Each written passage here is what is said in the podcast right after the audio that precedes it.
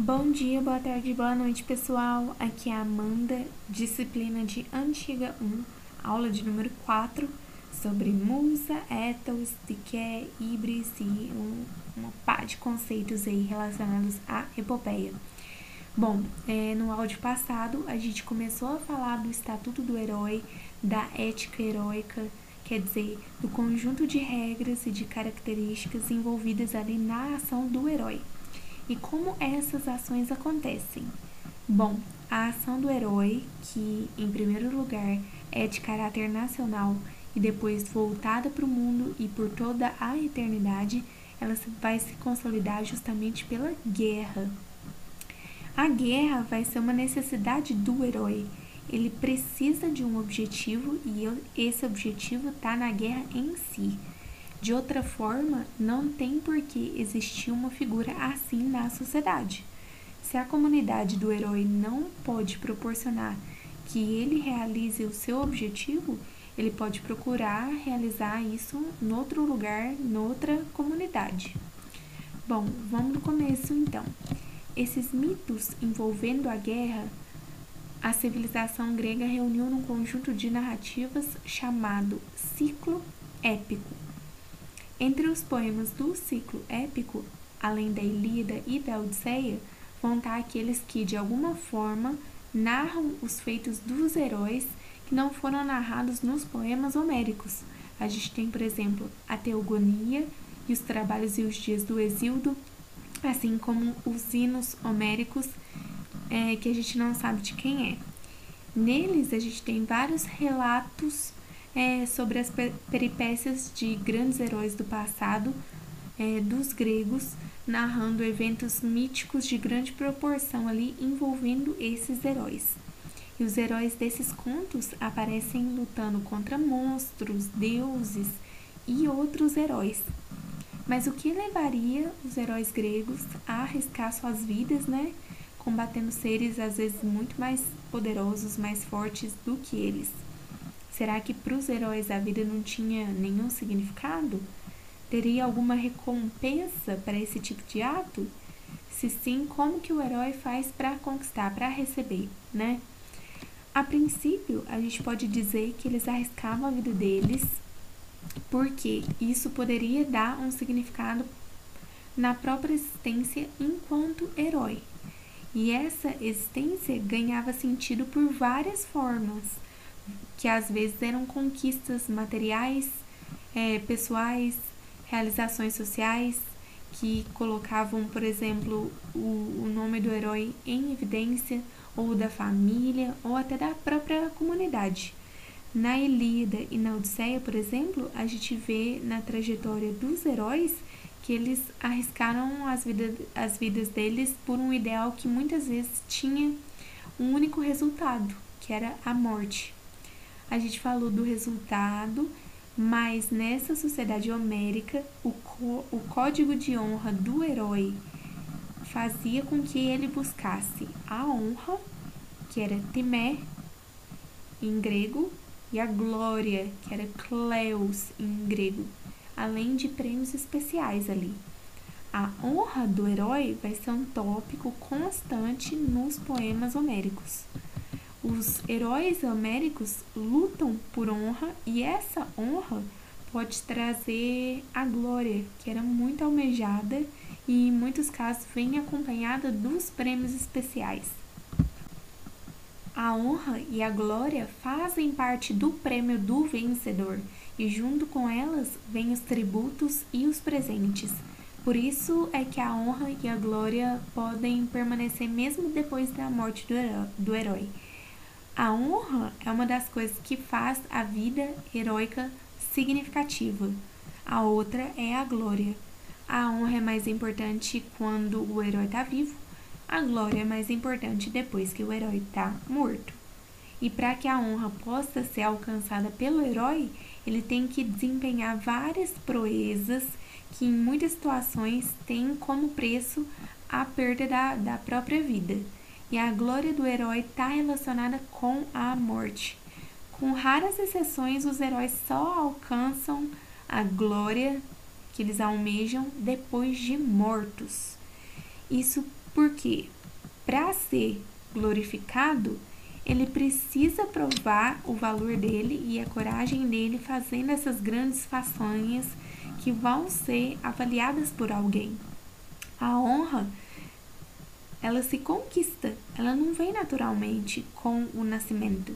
Ou seja, a glória demanda o reconhecimento do coletivo, da comunidade. E há também a possibilidade de alcançar a honra e a glória é, com relação à sociedade divina, fazendo proezas heróicas que vão beneficiar a sociedade humana. Mas como, né? É que trazendo benefícios para os seus semelhantes, um herói vai estar tá também agradando os deuses, já que a comunidade do herói vai louvar os deuses com fartos e piedosos sacrifícios, que eram é, fenômenos importantíssimos nas sociedades antigas. Esses sacrifícios fazem com que o herói seja querido e protegido pelos deuses por causa da sua piedade, como é o caso do Heitor. E se por algum motivo o herói, de, o herói deixa de proteger a comunidade por causa de algum erro que comprometa a capacidade dele de agir, ele também vai estar prejudicando todos aqueles que dependem dele. E depois de uma sequência de erro, o herói não consegue restabelecer a ordem na comunidade e nem a ética guerreira que ele estava seguindo. Ou seja, ele já se encontra morto tanto para si quanto para a comunidade que ele supostamente protege, né? Uma outra forma de o um herói alcançar a glória e a honra é por meio de uma vingança motivada por uma raiva profunda mas isso também é uma faca de dois gumes ali. Essa honra pode ser negativa, porque ela pode parecer mero egoísmo da parte do herói, buscar uma vingança furiosa só para alcançar honra e glória. A comunidade do herói pode até expulsar o herói do convívio deles. Ou seja, ele pode até demonstrar as qualidades heróicas com belas façanhas, mas para os semelhantes ele não vai passar de alguém que foi dominado pela loucura. E a forma pode ser positiva, porque o herói que age assim pode estar protegendo a comunidade de uma vingança furiosa da parte de algum outro herói ou de uma comunidade inimiga. É nesse campo de atuação que se movem, por exemplo, os heróis homéricos. Na Ilíada, a gente tem a participação vamos dizer assim, exemplar de muitos guerreiros é, e heróis do ciclo épico, alguns com mais destaque, outros com menos destaque. Ou seja, é importante a gente também pensar nos argumentos e nos princípios que teriam levado o cantor, o aedo, o rapsodo a escolher as, fa as façanhas de certos guerreiros como fonte ali de, de inspiração para as canções. A areté, que é a excelência guerreira, leva em consideração, por exemplo, valores fundamentais como a força, a coragem, a destreza, as competências militar e guerreira. E para os companheiros do herói, vai ser importante, por exemplo, o desempenho físico no campo de batalha e até uma boa imaginação ali estratégica que seja capaz de encorajar os outros guerreiros nos momentos difíceis da guerra. Essas características são muito relevantes em se tratando do perfil do herói e elas acabam colocando numa hierarquia, por exemplo, na Ilíada, o Patroclo, o Heitor, Aquiles. Então, Aquiles como sendo o, o melhor. Na poesia do Homero, a honra que o herói busca pode ser alcançada, então, por causa das características inerentes a ele, que estão presentes tanto na fisiologia, no caráter, na linhagem e na genealogia.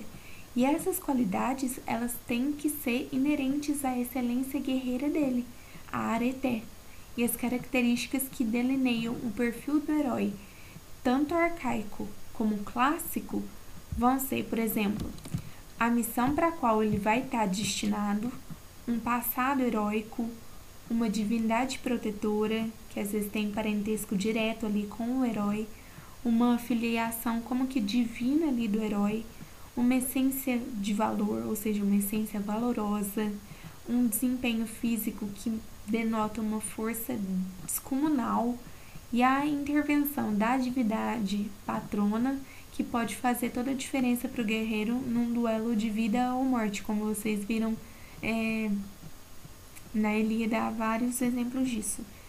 O Aquiles, por exemplo, teria matado o Enéas numa batalha, mas a Afrodite colocou nuvem, enuveceu a vista dele e ele acabou errando a lança.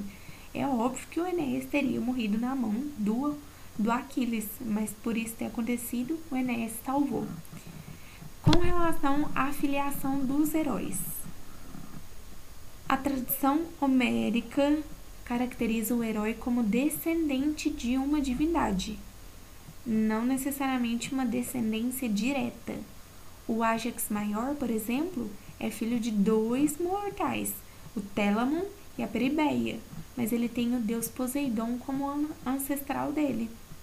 E o atributo da honra do herói tem muito a ver com uma essência, uma natureza divina. Os principais heróis da Ilíada vão ter divindades protetoras. O Aquiles tem a Atena, o Alexandre ou Paris vai ter a Afrodite, o Heitor tem o Apolo. Isso também significa que tem toda uma diretriz ideológica ali voltar, voltada para a busca de honra e de glória, que uma hierarquia que ordena os principais duelos épicos ali dos heróis. Vai ser uma sequência de mortes que estão relacionadas umas com as outras, é, e isso vai estar relacionado com uma trama muito maior. O Patroclo, herói grego, vai em duelo contra o Sarpedão, que é troiano, e mata o Sarpedão. O Heitor, do lado troiano, vai vencer o Patroclo e o Patroclo vai morrer. E aí o Aquiles vai vencer o Heitor e vai matar o Heitor. Os heróis também estão imbuídos da Temis, que é a palavra grega para justiça divina. Eles têm uma função a desempenhar ali, uma tarefa para ser cumprida, de modo a fazer valer a diké, que é a justiça que rege a convivência entre os homens. São dois tipos diferentes de justiça. Na Ilíada, a gente pode observar um exemplo disso no primeiro canto, durante a assembleia dos aqueus para discutir a peste que foi enviada pelo Apolo, quando Nestor tenta apaziguar ali é, o Aquiles e o Agamenon que vão entrar em desacordo por causa do prêmio de guerra, prêmio a mais que um herói tem direito por se destacar entre os semelhantes ali. E aí o Nestor tenta fazer com que eles vejam cada qual a posição que eles estão ocupando. O Agamenon tem o cetro concedido pelos Zeus, que representa a Temis, mas o Aquiles tem a força guerreira. Ele é a grande defesa contra os males da guerra. E para fazer valer a Diké, precisava haver uma concórdia ali entre aquele que tem a força do cetro e aquele que tem a força da espada. Mas não houve. E aí, como não houve, no canto 9, o Peleu manda gente para tentar persuadir o Aquiles para voltar para o combate e dessa forma fazer valer a Temis e a Diké. E o limite entre justiça e injustiça para os gregos tem muito a ver com a ideia de medida e de excesso, de descomedimento. E esse descomedimento é chamado de ibris. Não ultrapassar o limite da justiça e da medida, ou seja, não cometer a ibris, para o homem é não se esquecer da condição humana, num momento em que ele queira se assemelhar, por exemplo, aos deuses. Nesse caso, não tem como dissociar essa justiça do valor religioso, já que o homem vivia vinculado ali à divindade, sob a tutela dessa divindade, podendo essa divindade ser favorável ou contrária, dependendo da, da conduta que o homem tinha. Um exemplo de ultrapassagem, ou seja, de híbris, e de uma punição subsequente é o caso do Agamenon, no episódio em que a frota dos gregos está em Aulis. Ele entra no bosque sagrado da Artemis, é, caça um cervo e ele se gaba de ter feito isso. E a deusa, que é sobretudo deusa da caça, vai castigar o Agamenon por essa soberba, por essa vaidade. Ela manda uma calmaria que vai impedir os gregos de seguir a viagem para Troia e, consequentemente, coloca um obstáculo na possível vitória dos gregos sobre os troianos. E a solução seria o Agamenon oferecer um sacrifício para ela com o melhor fruto deles, que seria a filha do Agamenon, a Efigênia. E aí ele não podendo recusar, né? E tampouco recuar em conduzir a frota e com isso desfrutar dos louros de conquistar Troia, ele concorda e dá a Efigênia em sacrifício para Ártemis. Vamos falar então da bela morte agora, que é a Kalos Thanatos. A bela morte é quando o guerreiro morre no campo de batalha enquanto ele luta com um adversário tão ou mais valioso do que ele. Depois da morte, é imprescindível que o herói receba as, os rituais fúnebres, porque é isso que vai garantir, entre aspas, a imortalidade dele. Essas honras fúnebres é o que dão, vão dar para o herói o mnema, que é a lembrança da juventude dele, da força, dos feitos, e é isso que, de uma forma paradoxal, vai garantir a imortalidade dele, porque é assim que ele vai ser lembrado na posteridade. Eu trouxe para vocês um slide de número 2. Assim falo e seja Deus testemunha para nós. Então vocês leiam e depois vocês voltem para o áudio. E é pela bela morte que o herói vai consagrar a glória dele, e é uma glória que vai se perpetuar pela eternidade. Essa glória consiste em o herói ter os seus feitos cantados pelos aídos, pelos poetas, ou seja, esses feitos trazidos à, à lembrança da coletividade para servir de modelo, um modelo a ser seguido pelas novas gerações. É o ser cantado pelos homens que amam de existir, que está no verso da, da Helena pro Pares. Então, cair no campo de batalha vai salvar o guerreiro do corpo dele deteriorar e, junto com ele, todas as qualidades que vão constituir a areté, força física, ardor guerreiro, coragem. Para os gregos antigos, é, é belo, é bonito um, um guerreiro morrer atravessado pela espada no campo de batalha, já que o cadáver vai expor a beleza daquele que viveu aos olhos de todos, sobretudo ali do inimigo, e isso vai ser digno de ser sempre lembrado e admirado. A gente pode ver o exemplo do Aquiles, quando ele é convocado para lutar em Troia, a Tétis conversa com ele, conta o possível destino que estaria aguardando por ele. Mas mesmo assim, ele teve uma oportunidade de escolha ali. Se ele fosse para Troia, ele teria honra e glória para sempre, morredora. Mas a vida dele seria breve. Se, pelo contrário, ele ficasse, ele viveria por muito tempo, mas sem glória. E aí o Aquiles, como o melhor dos guerreiros aqueus, escolheu a vida breve, porém gloriosa. É o, o pensamento é o de que, já que a vida é breve, deve-se deixar ali a melhor memória, como uma forma de viver honradamente, vamos dizer assim, gloriosamente pelos tempos. A gente também pode ver o caso do Heitor. Quando chega o momento de duelar com Aquiles, ele tem a chance de demonstrar o lado mais humano, de protetor da comunidade e também de ganhar a glória imorredora. Não por vencer e matar o Aquiles, que seria impossível, né? Mas ao ser morto por um herói tão glorioso como o Aquiles, tendo enfrentado Aquiles dignamente como o grande herói troiano que ele é. E eu trouxe para vocês o último slide ah, na verdade, os deuses chamaram-me para a morte. Então vocês leiam e depois voltem para o áudio. E aí, contrapondo a bela morte, existe a morte monstruosa, da qual o herói vai ter medo e vai detestar.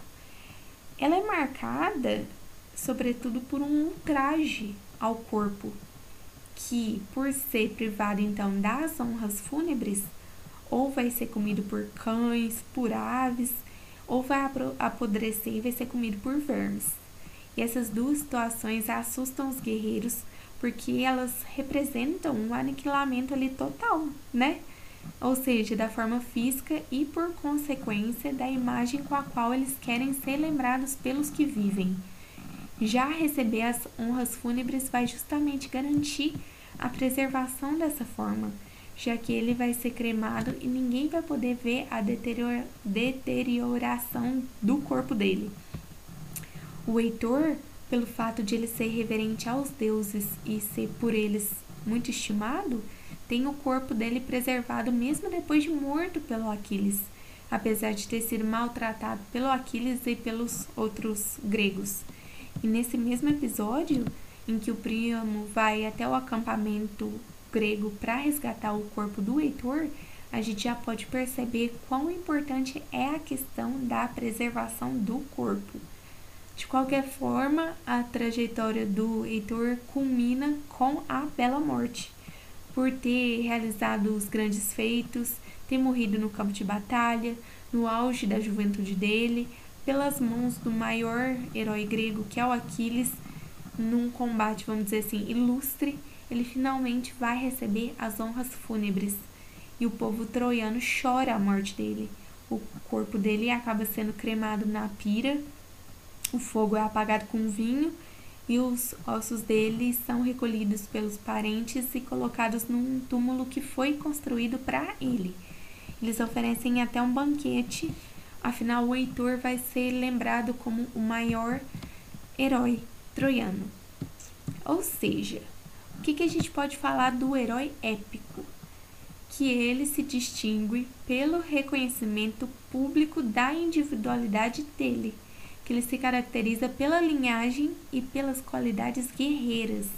E por ser uma sociedade guerreira, ou seja, cuja base é a guerra, é natural que a busca da excelência aconteça.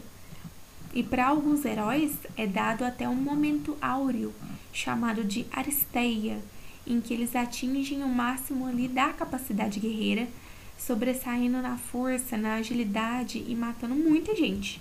Ou seja, é uma cena em que o herói tem os melhores momentos dele ali na batalha, uma aristeia também pode resultar na morte do herói no final, e eles geralmente são insuflados por alguma divindade que vai dar brilho para eles no momento específico do combate. A justificativa para isso é o fato de o herói pertencer então ao grupo dos melhores, dos mais nobres, dos descendentes dos deuses. Por isso é que eles são comparados também a alguma força da natureza, são devastadores, eles enfrentam ali o adversário sem um pinguim de medo. E a gente pode até dizer que a Elíada é um canto à Aristeia, porque é graças a ela que os heróis comprovam seus melhores e demonstram o máximo ali da Arete. Um exemplo disso é o Aquiles no canto 21, quando ele volta para a guerra. Ele é comparado ao fogo potente e impetuoso que devora a floresta, que se espalha com o vento por toda parte. Ele vai levar a destruição para o inimigo, a ponto de ele entulhar o rio Xanto com inúmeros corpos dos troianos já mortos. O rio fica até nervoso, né, gente? E ele passa a, a perseguir o herói, tanto que a Atena e o Poseidon precisam insuflar força nele para ele poder escapar. A fúria do Aquiles é tanta que ele faz carnificina. O ápice da aristeia dele é no momento em que ele mata o Heitor. Com isso, ele vai confirmar a excelência dele enquanto herói ele ganha ainda mais honra e glória. Bom, para finalizar então, o herói homérico vai ser marcado então por três funções: jurídico-religiosa, guerreira e empreendedora. Ele vai ser sacerdote na medida em que ele comanda os rituais de sacrifício oferecidos para os deuses. Ele é guerreiro, considerando o papel dele na guerra, que é a instituição base da sociedade a qual ele pertence e ele é empreendedor considerando o papel que ele desempenha na defesa do seu do, do território dele e na conquista das terras estrangeiras.